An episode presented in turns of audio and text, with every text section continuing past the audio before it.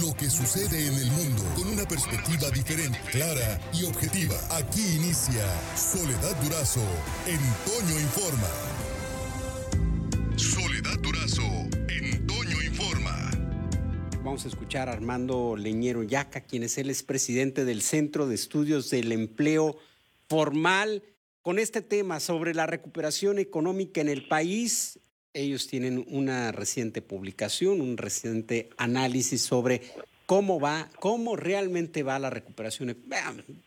Cifras van y vienen, bombardeo de la información, que vamos muy bien, que ahí va, que, en que conforme a lo que teníamos programado, pero eh, Armando Leñero, ¿ustedes qué dicen? ¿Cómo va el país realmente en recuperación económica tras eh, la pandemia y algo más que hemos vivido en el país? Buenos días. Muchas gracias, Marcelo. Muy buenos días. Gracias a usted. Eh, perdón.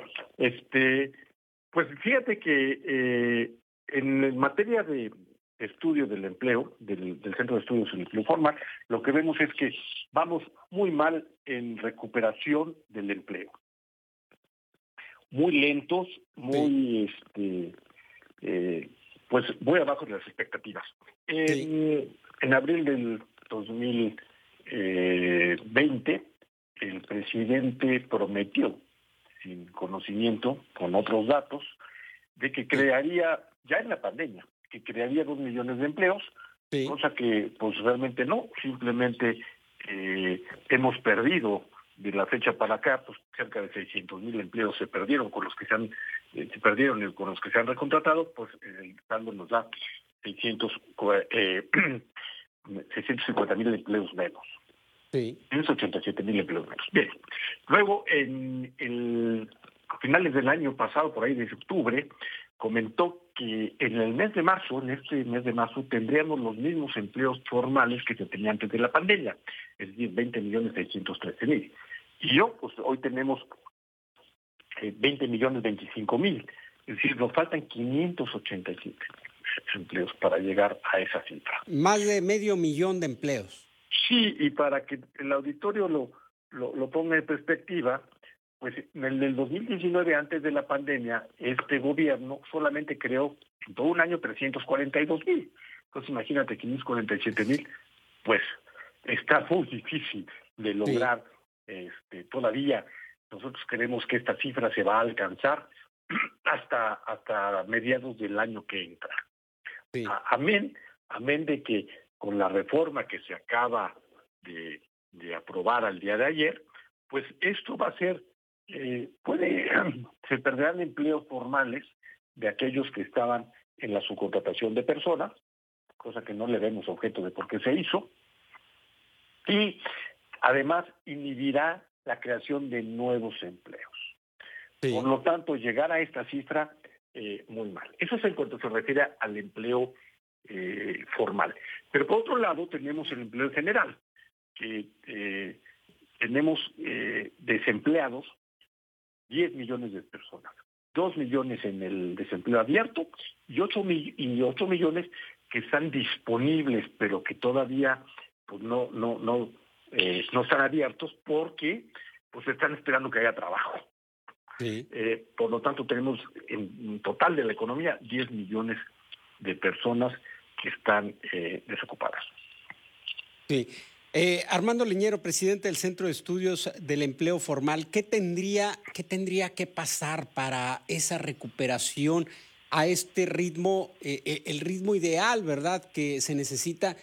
¿Y cuáles son los riesgos de que no haya esta recuperación eh, eh, del total del empleo, lo que se tenía antes de la pandemia?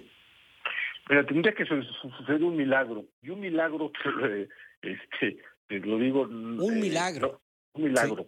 Y el milagro no es porque no haya empleo, sino porque hay los ejemplos en el mundo. Un milagro en la cabeza del presidente y de, y de, la, de la secretaria de cambiar los paradigmas de que solamente que, no hay que hacer nada por salvar a las MIPIMES y no hay que hacer nada porque el empleo se tiene que generar solo y lo que único que, que, hay que apoyar es es a, jóvenes construyendo futuro y los apoyos directos entonces ese es el milagro que esperamos. Cambiar las mentalidades, ese es un milagro, es verdad. Sí. Sí, sí, sí, ese milagro de cambiar las mentalidades del presidente, que tiene otros datos, porque ya lo, ya lo, como te lo decía, ya vimos que sus datos pues no, no, no, no checan con la realidad de los dos millones que iba a crear y luego que íbamos a estar en marzo como antes. Pues no, no, sus datos están mal. Entonces el milagro es poder cambiar la mentalidad de cómo sí se puede generar empleos. Y fórmulas hay muchas, y se lo hemos dicho de muchas maneras, pero no, pero el presidente está empeñado en que eh, no apoyar a las empresas, hacer políticas que inhiben la, la inversión, que dan desconfianza, que no hay certeza jurídica, eh, ya lo vemos con ahora con este eh, alargar el periodo del, del presidente de la de la, eh, la Suprema Corte de Justicia, que primero no se podía y ahora sí ya se puede porque no es reelección, es alargamiento. Son malas señales también estas. Son malas señales. Entonces, ese es el milagro que necesitamos. Sí. Este, cambiar, cambiar esa idea que tiene el presidente o que sus secretarios le hagan entender la necesidad de cambio, pero pues parece que no, que le tienen miedo.